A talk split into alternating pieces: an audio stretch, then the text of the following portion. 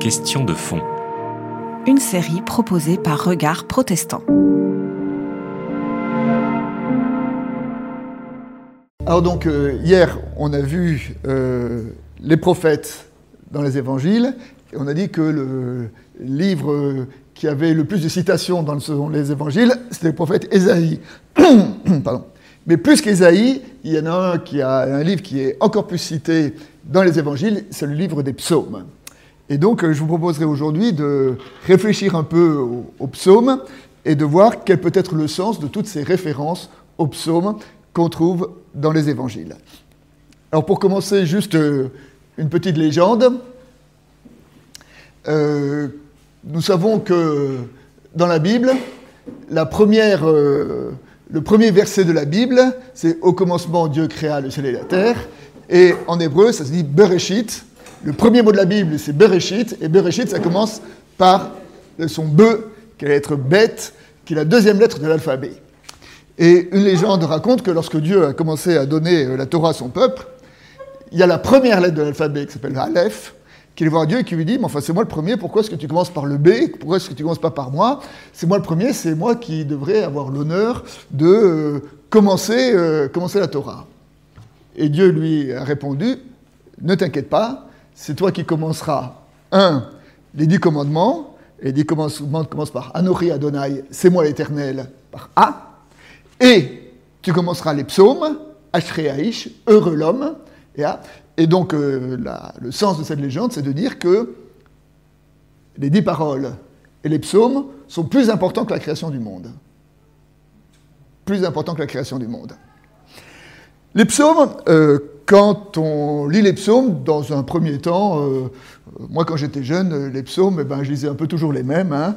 Alors on les connaît, le psaume 8, le psaume 23, le psaume 91, le psaume 121, le psaume 139, le psaume 148, qui étaient les psaumes de louange, parce que la louange c'est bien, et que en plus quand on disait sa prière, eh ben, c'était bien de, de, rendre grâce à Dieu. Et puis, euh, en vieillissant, ou en étant peut-être un peu plus honnête, eh ben, je me suis aperçu que, bon, en moi, il y avait euh, de la louange, il y avait de la reconnaissance, euh, tout était beau, mais que, en fait, c'est pas vrai, tout n'était pas si beau que ça. Et que, en moi, il y avait aussi parfois de la rancune, de la violence, de la haine, du désespoir, de l'absence de Dieu.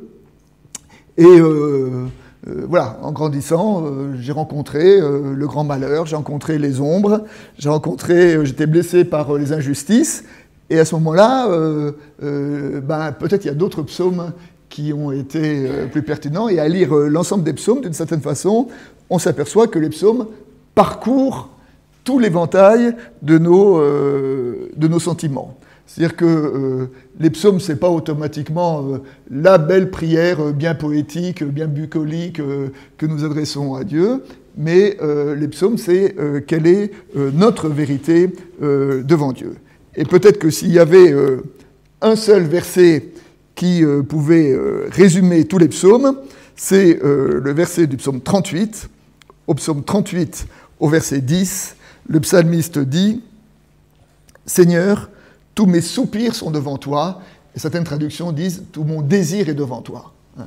C'est-à-dire que, euh, d'une certaine manière, l'absaume, c'est poser devant Dieu tous ses soupirs, tous ses désirs, toutes ses intériorités, et euh, y compris ses, propres euh, contradictions. on sait qu'à propos de la prière, dans le Sermon sur la montagne, Jésus a enseigné et dit Quand vous priez, retire-toi dans la pièce la plus reculée, là où se tient ton Dieu, et c'est dans la pièce la plus reculée que euh, tu seras dans le face-à-face, le cœur à cœur, euh, avec ton Dieu. Et la pièce la plus reculée, bon, ça peut être euh, pièce géographique, mais ça peut aussi être la pièce de notre habitation. Et la pièce la plus reculée, c'est la place la, plus profonde, la plus vraie, la plus authentique en nous. Et quand on va visiter ce qu'il y a au plus profond de notre personne, eh ben, on sait que il n'y a pas toujours euh, la petite promenade bucolique, mais que de temps en temps, il y a euh, de la tension, euh, de la contradiction, de la haine, de la rancune, de l'orgueil. Et ben, d'une certaine façon, les psaumes, c'est aussi une façon d'exprimer tout ça. Dans la tradition de, de l'Ancien Testament, on sait que beaucoup de psaumes sont attribués à David. Et même dans la traduction rabbinique, on dit tous les psaumes sont, de David. Ce qui est une absurdité. D'une part, parce que il y a un certain nombre de psaumes qui sont attribués à d'autres personnes. Hein. Il y a des psaumes, de Corée, psaumes de Hazab, psaumes de, Salomon. Euh, et puis même, même dans les psaumes où il y a écrit psaume de David, à un moment, il y a David qui dit euh, Quand je suis dans ton sanctuaire, euh, je te loue Seigneur, quand je suis dans ton temple. Or, c'est un anachronisme, puisque du temps de David, le temple n'avait pas été construit. Hein. Donc, quand on dit que tous les psaumes sont de David, ce n'est pas une réalité historique. En revanche, c'est une réalité, je veux dire, euh, spirituelle. C'est une façon de dire que David symbolise, représente l'homme des psaumes. Et euh, dans la tradition, il faut savoir que, David s'est attelé à la rédaction des psaumes à un moment bien particulier. Donc, euh, comme on l'a déjà vu, euh, David a été le grand roi euh, qui est arrivé, qui a représenté l'aboutissement de la promesse faite à Abraham. Et puis à un moment, quand David est au sommet de sa gloire, nous l'avons vu, donc David a eu désir de construire une maison à Dieu, de construire le temple, ce qui serait un peu l'apogée de, son œuvre, de son règne, de sa vie, et que ça a été refusé par Dieu. Et là, la tradition dit que, parce que ça a été refusé par Dieu, euh, David a été très abattu par ce, refus. Il s'était vu en architecte de sainteté et, Dieu lui a dit simplement, tu as trop de sang dans les mains. Euh, il a été réduit à être simplement un, homme de, mort alors qu'il voulait être un, architecte de sainteté. Et alors donc euh, David était, était très déçu. Et dans les chapitres suivants, on voit tout à coup que, alors que les hommes de David sont à la guerre, David est resté tout seul à Jérusalem. Alors que normalement, la place d'un chef, quand son peuple est en guerre, c'est d'être à la tête de ses armées. Ben non, ben, David a envoyé euh, son général faire la guerre aux Philistins, et puis lui, il est resté euh, tout seul dans son, dans son palais. Et puis vous connaissez la suite de l'histoire. Hein. Comme euh, David s'ennuyait euh, dans son palais, euh, tout à coup il a regardé sur la terrasse d'une pièce en face, il, a vu une jeune femme qui prenait son bain. comme il est roi, rien ne devait lui être refusé. Il amène sa femme. Cette femme, il l'amène sur sa couche et il la renvoie. Quinze jours plus tard, la femme lui apprend qu'elle tend un enfant. David fait revenir son mari qui était à la guerre de la guerre euh, pour qu'il euh, ait une relation avec sa femme et pour qu'il puisse cacher l'origine de cette, euh, de cette maternité. Donc Uri était un homme qui était rigoureux et qui n'a pas voulu, alors que ses hommes étaient à la guerre, profiter de sa femme. mal lui en a pris parce que du coup David l'a fait tuer. Et après cela, donc David s'est retrouvé, lui qui devait être architecte de sainteté, s'est retrouvé adultère et meurtrier. Et euh, l'enfant en question meurt, donc là, David est tombé dans une dépression, dépression terrible. Et euh, euh, c'est du plus profond de sa dépression qu'à ce moment-là, il s'est mis à, rédiger les psaumes. Et on dit que c'est la rédaction acharnée des psaumes qui lui a permis de, de, sortir de sa dépression. Mais quand on lit, par exemple, au psaume 6, lorsque David il décrit euh, sa dépression euh, lorsqu'il dit euh, Je suis épuisé à force de gémir, chaque nuit mes larmes baignent mon lit, mes pleurs inondent ma couche, mes yeux sont rouges de chagrin, ma vue faiblit. tant j'ai d'adversaires. Voilà. Donc là, David se sent totalement écrasé et écrasé parce que voilà, il a le sentiment que plus rien n'a de sens et qu'il était écrasé par, par le malheur. Et donc, et c'est euh, en cela qu'on dit que tous les psaumes sont, attribués euh, à, David, c'est parce que voilà, c'est parce que euh, David donc est, le modèle de l'homme des psaumes, qui est une espèce de, mélange en lui de victoire et de défaite, de cris de victoire et d'absence de Dieu, et toute la, palette de nos sentiments, de, de nos expériences humaines se retrouve en David. Et c'est la raison pour laquelle euh, les psaumes, s'ils sont euh, conçus, appréhendés euh, dans le domaine de, de, la vérité, de la dogmatique, quelque part, ça va pas, parce que les psaumes sont contradictoires, parce qu'ils disent à la fois la présence et l'absence de Dieu, ils disent à la fois la louange et la plainte, ils disent avec à la fois la victoire et la défaite, donc ils sont, en cela, ils sont contradictoires, mais d'une certaine façon, ces contradictions ne sont-elles pas la marque de l'ambivalence de notre, ben de notre foi, l'ambivalence de, notre, de, notre, de, nos, de nos sentiments intérieurs. Et si nous disons que, euh, que tout est merveilleux, que nous sommes en Dieu, que, que tout va bien, que tout baigne, euh, nous sommes des menteurs. Euh, si nous disons que tout va mal et que, que nous sommes que écrasés, nous sommes des piètres croyants, et, eh ben, et la foi, ben, c'est de dire l'un et l'autre, ou tantôt l'un, tantôt l'autre, et c'est cela qu'on voit dans les psaumes. J'ai lu un livre d'un dominicain qui s'appelait Michel Froidure, et à un moment, euh, il raconte que quand il était jeune dominicain, il faisait du stop, et euh, il a été euh, pris en autostop donc, par, par, un homme, et cet homme, parce qu'il était en habit de religieux, lui a dit, puisque vous êtes religieux, parlez-moi des psaumes. Alors il a dit, je sais pas pourquoi. Et cet homme dit, ben voilà, moi j'étais pendant la guerre, j'étais prisonnier dans un camp, et il y en avait l'un d'entre nous qui connaissait tous les psaumes, les 150 psaumes par cœur, et qui nous a appris les psaumes, et disait, il n'y avait que ça qui était à la hauteur de ce que nous vivions. C'est-à-dire que, voilà, que c'était euh, euh, le côté un peu, un peu rugueux, un peu, un peu austère, un peu qui gratte euh, au niveau des, psaumes, et ben c'est ça qui leur permettait, qui mettait des mots sur l'expérience de vie quand ils étaient dans des situations un petit peu extrêmes. Alors quand on, a cette, introduction euh, sur les psaumes. Alors, ensuite, oui, sur les psaumes, il y a aussi euh, quelque chose, j'ai dit, euh, toutes, ces, toutes ces, contradictions, toutes ces complexités qu'il y a dans les psaumes. Et puis, dans les psaumes, on trouve aussi parfois un mouvement. Dans le psaume 13, on voit bien que ça commence dans la plainte, et en disant Jusqu'à quand, Seigneur, m'oublieras-tu toujours Jusqu'à quand me cacheras-tu ta face? Donc, ça commence dans la plainte. Et puis, en quelques versets, un moment, ça bascule et le psalmiste passe de la plainte à la confession. Hein. et il dit Jusqu'à quand seras-tu loin de moi? Et puis après, on vient Je compte sur ta fidélité. Tu m'as répondu. Seigneur, tu es là. Donc on, voit comment aussi euh, la prière des psaumes permet au psalmiste de, un mouvement, et en l'occurrence, c'est là de passer de l'absence à la présence. Donc que parfois il y, a, donc cette euh, dynamique dans les psaumes. Donc de euh, l'absence à la présence. Et parfois même, c'est plus, euh, même plus compliqué que ça.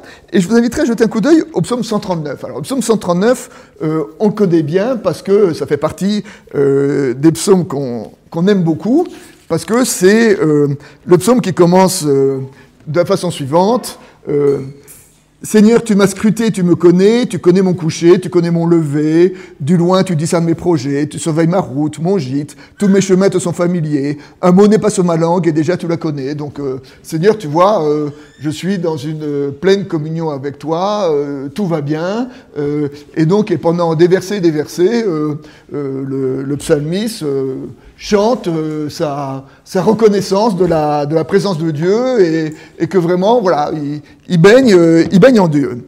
Et puis tout à coup, il dit, voilà, c'est toi qui m'as créé mes reins, euh, mais, que mes os ne t'étaient pas cachés quand j'étais fait dans le secret, je n'étais qu'une ébauche et mes yeux m'ont vu, tu es là depuis le commencement de mon histoire. Et puis tout à coup, au verset 19, il y a une rupture, et alors, c'est général, quand on le lit, on s'arrête au verset 18. Parce qu'au verset 19, tout à coup, il y a une rupture radicale. Dieu, si tu voulais massacrer l'infidèle, homme sanguinaire, éloignez-vous de moi. Tes adversaires disent ton nom pour tromper, ils le prononcent pour nuire. Seigneur, comment ne pas haïr ceux qui te haïssent, ne pas être écœuré par ceux qui te combattent? Je les hais d'une haine parfaite. tout à coup, vous voyez, le psaume ça commence dans une espèce de béatitude, euh, je baigne en Dieu, et tout à coup, euh, le psalmiste découvre ses ennemis et découvre la haine, je les hais d'une haine parfaite. Enfin, voilà, il y, a, une rupture. De temps en temps, le, psaume va euh, de l'absence de Dieu à la présence, et là, ça va de la béatitude à la haine. Et puis, ça se termine avec un, petit peu, et tout à coup, comme si le psalmiste tout à coup se rendait compte qu'il y avait cette contradiction. Euh, tu es en moi depuis ma jeunesse, je l'ai et d'une haine parfaite. Et à ce moment-là, au dernier verset, il dit Dieu scrute-moi et connaît mon cœur, éprouve-moi et connaît mon souci. Et on a l'impression que là, il est sorti de, l'idéologie, de tout ça, et, il devient euh, de en disant voilà, euh, je suis en Dieu, je suis en croyant, tout baigne en moi, Dieu me connaît depuis le commencement de mon histoire. Et puis, en découvrant cette haine et cette violence qui est en lui, eh ben, il a une parole un peu plus humble et il dit Dieu scrute-moi et connaît mon cœur. Euh, regarde si les choses sont pas un peu plus. Euh, voilà, euh, je suis devant toi avec, non plus dans, la perfection de ma foi du début, mais dans, l'humilité des, des, contradictions qui sont en moi. Et on voit donc comment, voilà, il y a plusieurs mouvements qui sont dans les psaumes. De même que j'évoquais tout à l'heure, il y a aussi certains psaumes qui commencent dans euh, Dieu, je suis perdu, je suis seul, mes ennemis sont là. Et puis à un moment, Ah Dieu, tu es tu es présent, je te loue et tout ça. Et pour le dernier verset, mais mes ennemis sont quand même, sont même là. On a l'impression qu'il va s'en sortir, et puis pof, il replonge dans. Euh, bah, parce que on sait que ça correspond à la vérité, à la vérité de notre vie, à la vérité de notre foi, et que, et que parfois on arrive à surmonter euh, ce sens d'absence de Dieu, et puis de, parfois on n'y arrive pas. Et donc, euh, euh, en cela, les psaumes parcourent, voilà, parcourent tout l'éventail de nos sentiments humains. Et c'est la raison pour laquelle voilà, les, psaumes sont aussi parfois à, à manipuler avec, avec précaution. Et d'ailleurs, dans la tradition rabbinique, il est écrit que les psaumes de louange doivent être lus à haute voix. En revanche, les psaumes d'imprécation, ils ne doivent pas être lus en public, ils doivent être lus simplement euh, personnels et à voix basse. Parce que là, on est euh, dans l'intériorité et on est dans cette espèce de, lieu euh, unique de nous, de notre propre vérité dans notre relation avec Dieu.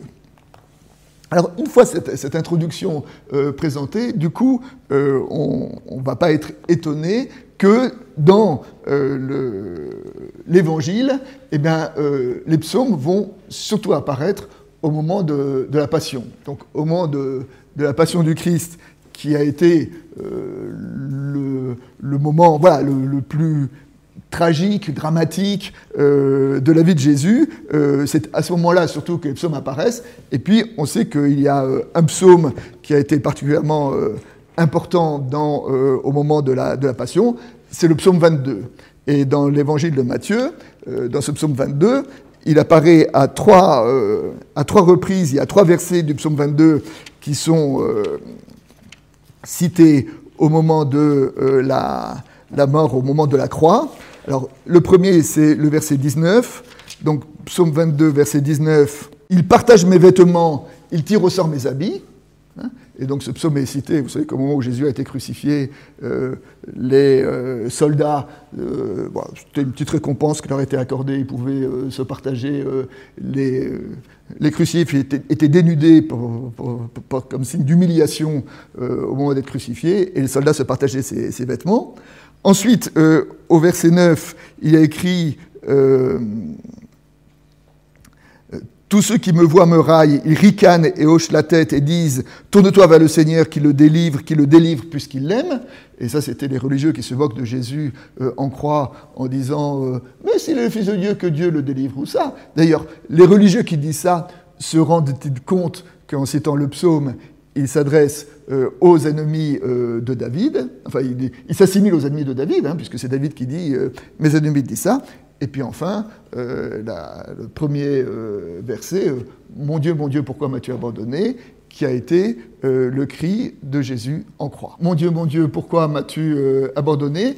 Et d'ailleurs, qui est assez intéressant, parce que quand on, quand on lit ce verset-là, il y a à la fois Pourquoi m'as-tu abandonné? Qui est l'absence de Dieu, et mon Dieu. Hein? Et, d'une certaine façon, ou là, euh, d'une certaine façon, Jésus crie l'absence de Dieu devant Dieu. C'est en Dieu qui dit l'absence de Dieu, son sentiment euh, euh, d'abandon. Hein. Elie Wiesel disait Je crois et je doute en Dieu, mais jamais en dehors de lui. Hein? C'est que je mets ma foi, mes doutes et mes questions à l'intérieur, en, Dieu, non pas je crois dans la personne, mais je crois à l'intérieur de Dieu. Hein. Et bien d'une certaine façon, euh, Jésus a crié l'absence de Dieu à l'intérieur de Dieu, hein, à travers euh, psaume 22. Et puis, euh, psaume 22 est un des psaumes dans lequel justement il y a ce, retournement que j'ai évoqué tout à l'heure, dans mesure où il crie, il commence en disant Mon Dieu, mon Dieu, pourquoi m'as-tu abandonné? J'ai beau rugir, mon salut reste loin. Le jour j'appelle et tu ne réponds pas, mon Dieu. J'appelle et tu ne réponds pas. Et puis tout à coup, au verset 22, il y a une rupture en disant Tu m'as répondu. Hein? au verset 2, au verset 3, J'appelle, tu ne réponds pas. Au verset 22, Tu m'as répondu, je vais retirer ton nom à mes frères et te louer en pleine assemblée. Et alors, une hypothèse, vous savez que dans le, dans le, que les psaumes dans le judaïsme, ils n'étaient pas identifiés par leur numéro, comme nous aujourd'hui, mais ils étaient identifiés par leur premier verset. donc, nous, nous disons psaume 22, mais dans le judaïsme, on disait Mon Dieu, mon Dieu, pourquoi m'as-tu abandonné? Donc, quand euh, l'évangéliste met dans la bouche de Jésus en croix Mon Dieu, mon Dieu, pourquoi m'as-tu abandonné? Il peut évoquer simplement ce verset qui est ce cri, il peut aussi évoquer l'ensemble du, euh, psaume, et pourquoi pas, euh, avec l'évolution, et on sait que, alors, mon Dieu, mon Dieu, tu m'as, euh, pourquoi m'as-tu abandonné? C'est dans l'évangile de Matthieu et l'évangile de Marc, et puis dans d'autres évangiles, on sait que les dernières paroles du Christ en croix, c'est Seigneur, je remets ma main, mon esprit entre tes mains, tout est accompli, ou peut-être on peut voir là un signe de, de l'aboutissement du psaume. Donc on voit que les psaumes ont accompagné euh, Jésus euh, dans sa passion, mais les psaumes ont aussi accompagné euh, la, première Église. alors, on, va revenir un petit peu en, en arrière. dans les évangiles, il y a quelque chose qui est assez impressionnant, c'est que à plusieurs reprises, chaque fois que Jésus a annoncé sa passion, euh, les disciples n'ont pas entendu. N'ont pas compris. Jésus a parlé, mais c'est comme si les mots euh, n'imprégnaient pas en eux, hein, euh, ne, comprenaient pas. Alors, là où c'est le plus clair, c'est dans l'évangile de Marc. Vous savez, l'évangile de Marc, il y a trois annonces de la passion dans l'évangile de Marc. C'est au chapitre 8, au chapitre 9, au chapitre 10. Et chaque fois que Jésus annonce la croix, dans le passage qui suit, on voit que les disciples n'entendent pas. La première fois que Jésus annonce la croix, donc c'est dans Marc 8, le passage tout de suite après, c'est euh, Pierre qui lui dit euh, Non, cela ne t'arrivera pas. Au chapitre suivant, Marc 9, Jésus annonce la passion. Le passage d'après, c'est euh, les disciples qui se disputaient entre eux pour savoir qui était le plus grand.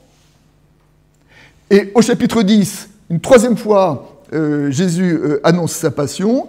Et là, le passage d'après, c'est euh, euh, Jacques et Jean qui se disputent pour savoir euh, qui vont être à droite de Jésus quand il sera dans son règne, quand il, sera, quand il dominera le monde. Donc on, voit bien qu'à chaque fois, les, disciples ont tout simplement ont été non pas, pas saisi ce que, ce que Jésus voulait dire, et c'est dit de façon, alors là, claire dans l'évangile de Luc, dans l'évangile de Luc au euh, chapitre 9 au verset 45, après justement une annonce de la passion, Luc dit, à propos des disciples, ils ne comprenaient pas cette parole, elle leur restait voilée.